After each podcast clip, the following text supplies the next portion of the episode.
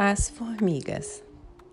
Tracy Hill era menina num povoado de Connecticut e se divertia com diversões próprias de sua idade, como qualquer outro doce anjinho de Deus no estado de Connecticut ou em qualquer outro lugar deste planeta.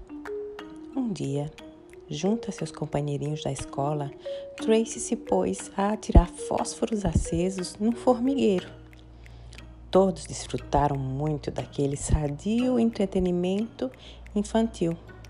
Tracy, porém, ficou impressionada com uma coisa que os outros não viram, ou fizeram como se não vissem, mas que a deixou paralisada e deixou nela para sempre um sinal na memória. Frente ao fogo, frente ao perigo, as formigas separavam-se em casais. E assim, de duas em duas, bem juntinhas, esperavam a morte. Texto de Eduardo Galeano, do livro Amares. Essa foi minha leitura do dia.